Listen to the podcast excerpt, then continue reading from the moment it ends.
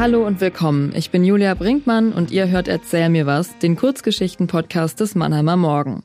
Wir lesen euch immer dienstags, donnerstags und samstags Geschichten vor. Geschichten, die an unserem Schreibwettbewerb Erzähl mir was teilnehmen. Ihr könnt sie natürlich auch selbst lesen, in der Zeitung oder auf www.mannheimer-morgen.de. Aber ihr habt diesen Podcast jetzt schon angeklickt, also müsst ihr sie gar nicht selbst lesen. Sondern ihr könnt sie euch vorlesen lassen von Stefan Dettlinger, dem Kulturchef des Mannheimer Morgen.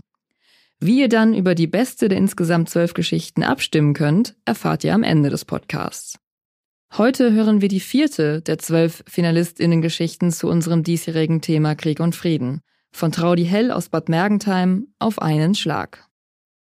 Traudi Hell auf einen Schlag. Stroke Unit wer? Herz und Hirn rasen. Der erste Anruf meines Bruders, seit wir leben. Wir sind beide über 50. Ich staune, will laut staunen, doch der Schreck kommt mir zuvor. Längst hat mein Bruder knapp erklärt, unser Vater sei auf Intensiv. Wie es aussieht, habe er Glück im Unglück gehabt, denn er, C, und seine Frau seien anwesend gewesen, als Vati plötzlich ziellos umhergelaufen sei und nicht mehr sprechen konnte. Ich bin auch sprachlos.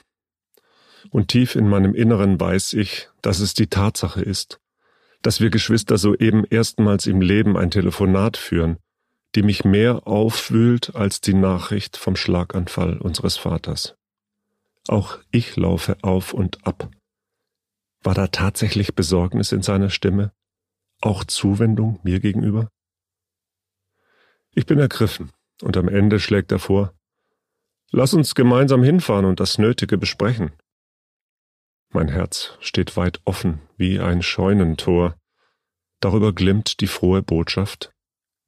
Ich habe einen Bruder. Wenn ich dafür auch meinen Vater fast verloren hätte, vervollständigt mein Gehirn. Bis wir uns treffen, laufe ich auf Hochtour. Meine Termine checken, umplanen, was ziehe ich an? Lädt er mich zu sich ein? Am Punkt Recherche über Schlaganfall und die Folgen angekommen, stelle ich fest, ich empfinde und benehme mich wie ein verliebter Teenie. Erkenne ich den Ernst der Lage?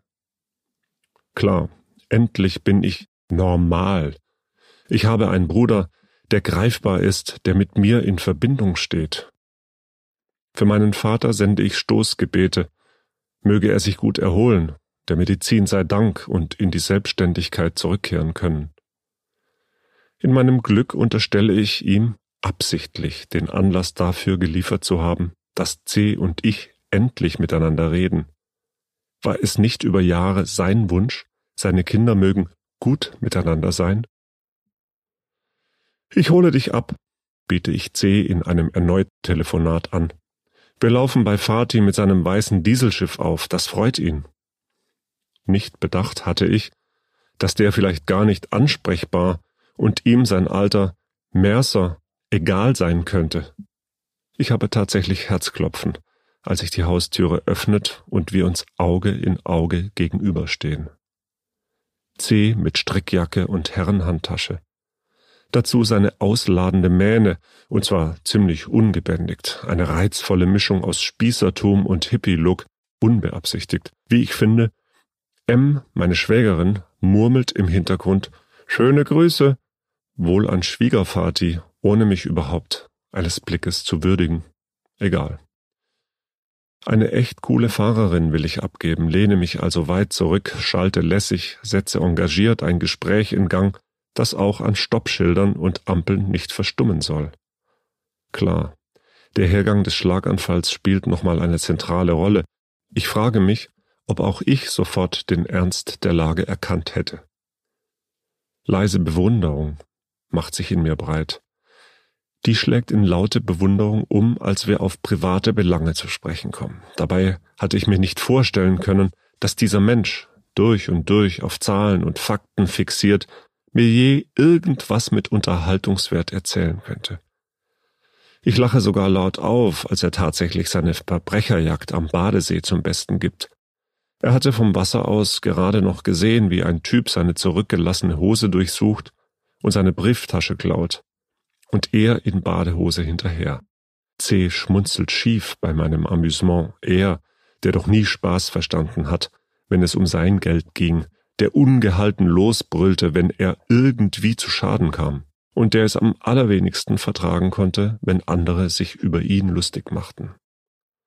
Statt diese Gedanken zu offenbaren, grinse ich die Fahrbahn vor mir an. Fast andächtig werde ich, als auch ich aus meinem Leben plaudern kann und auf offene Ohren treffe. C fragt interessiert nach, lässt Hochachtung für mein Engagement in einem sozialen Beruf erkennen. Seine Bemerkungen erstaunlich einfühlsam und weitsichtig. Meine Erkenntnis? Auch dieser Mann ist ein soziales Wesen, unter dem Zahlenkostüm verbirgt sich eine empfindsame Seele x-fach schon bei anderen erkannt, aber in der eigenen Familie? Zeit und Zweck unserer Fahrt habe ich längst vergessen, während ich detailgetreu von meiner letzten Reise erzähle. Obwohl er nie seinen Urlaub so verbringen würde, M würde das auch nicht zulassen, merke ich, er ist voll dabei im Tier Sanctuary, bei den durch Buschbrände verletzten Koalas, den ich für ein paar Wochen in einem wunderbar engagierten und humorvollen Team Krankenschwester und Gesellschafterin sein durfte. In seinem Kommentar bemerke ich Anerkennung dafür, dass ich so unerschrocken Blut und Wunden meiner Schützlinge sehen und entsprechend versorgen konnte. Unsere Tierrettungsaktionen fielen mir ein, ich muss circa zehn Jahre alt gewesen sein. Der Wagen steht längst schon in einer Parklücke vor dem Klinikum. Die Autotüren wollen nicht aufgehen. Das hier ist dann doch eine ganz andere Nummer. Welche Wunden und Einschränkungen an einem kürzlich noch voll lebenstüchtigen Greis werden wir gleich anschauen müssen, denke ich beim Betreten des Treppenhauses, das so tut, als würde es in Hotelzimmer münden. Und wir haben nicht abgesprochen, welche Fragen jetzt zu stellen sind und wie wir unsere Position vertreten, das Paar so lange wie möglich in der Obhut der Klinik bleiben soll, bis wir den nächsten Schritt klarer sehen. Mein Magen meldet sich. Hunger kann es nicht sein. Übers Autodach schaue ich zu meinem Bruder rüber. Mitgenommen sieht er aus. Paar hat verdreht und wie nach einer Kissenschlacht mit verknäultem Bettzeug dagelegen. Dabei führten Schläuche zu Armen und Nase. Wir hatten nicht mit ihm sprechen können, dafür mit dem Oberarzt. C. hatte demgegenüber kurz seinen bellenden Ton angeschlagen, den ich aus der Kindheit so gut kenne. Hier war er angebracht gewesen, ich hätte nicht die Kraft gehabt, gegenzuhalten. Der Rückspiegel zeigt mir einmal klarer den Faltenkranz um meine schmalen Lippen. Atemzüge wie Seufzer, ein paar Halbsätze und Cs Brummeln zu sich selbst füllen nun den Fahrgastraum fast bis zur Haustür von C. Nachdem wir die nächsten Schritte benannt und Aufgaben verteilt haben, er. Wir telefonieren. Ich. Ich nehme dich gern wieder mit. Meinen Teil der Erkundigungen für unseren Vater absolviere ich flott und professionell, wie ich finde. Die Zeit dazwischen verbringe ich im Geiste bei C. Der Ton, in dem er mit dem Arzt gesprochen hat, bringt erstaunlich klar all die Szenen aus der Kindheit zurück, in denen er mich mit seiner Lautstärke, verbunden mit zischendem Grimassieren, drohenden Worten und immer wieder Schlägen und Tritten malträtiert hat. Jede belanglose Äußerung konnte ihn damals reizen, so dass er sich raubtiergleich vor mir aufbaute und mich in seinen Kinder, später in seinen Jungmännerrachen blicken ließ. Spucke sprühte, mit wutverzerrtem Gesicht verfluchte er mich mit den stets gleichen Sätzen. Du bist nichts, du kannst nichts, du wirst sowieso in der Gosse enden, und wenn ich dafür sorgen muss. Während seiner Lehrzeit wollte er sich meinen sozialen Abstieg gar was kosten lassen. Mein täglich Brot damals ein stilles und vorsichtiges Kind war ich und stark gehemmt geworden. Dabei erinnere ich eine Zeit, in der ich heimliche Racheakte durchführte, wie zum Beispiel das Bepinkeln seiner Zahnbürste kurz bevor er sich bettfertig machte. Meine kleine Genugtuung damals. Systematisch gesehen scheint es ein Konkurrenzthema gewesen zu sein. Ausgerechnet vor Paar konnte C nicht bestehen.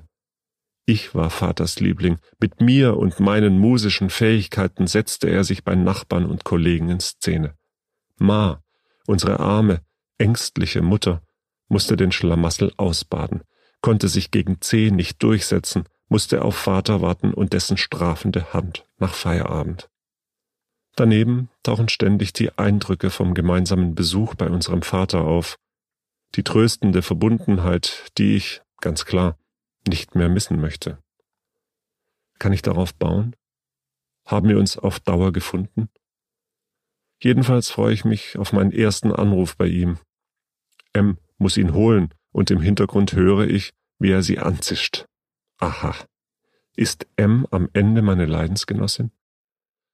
Zu mir ist C an diesem Abend erneut freundlich, schätzt offenbar meine Erfolge in der Recherche für Paar. Ich fühle mich geachtet von meinem Bruder.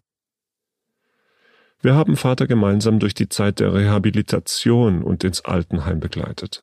Unsere Verbindung blieb erhalten, wenn es auch Unstimmigkeiten gab, unter Geschwistern sowieso völlig normal. Dann starb Vater ganz plötzlich, vier Tage vor seinem Geburtstag, den wir im Altenheim gemeinsam mit ihm feiern wollten. Nach der Besprechung des Begräbnisses mit dem Herrn Pfarrer zischte und brüllte mich zäh vor dem Pfarrhaus an, ließ mich stehen. Es ging um meine unkonventionelle Idee für die Grabrede und natürlich um das Erbe. Ich erlahmte, wie ganz früher. Kontakt gab es danach nur noch über Anwälte. Jetzt gar nicht mehr. Das war auf einen Schlag von Traudi Hell aus Bad Mergentheim, gelesen vom Mannheimer Morgen Kulturchef Stefan Dettlinger.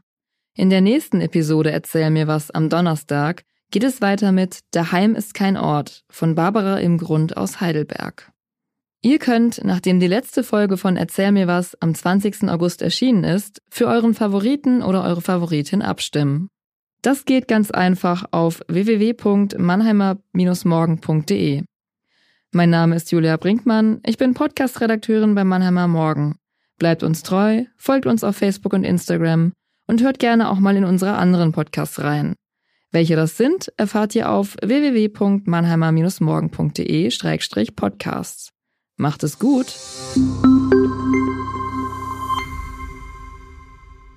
Ein Podcast des Mannheimer Morgen.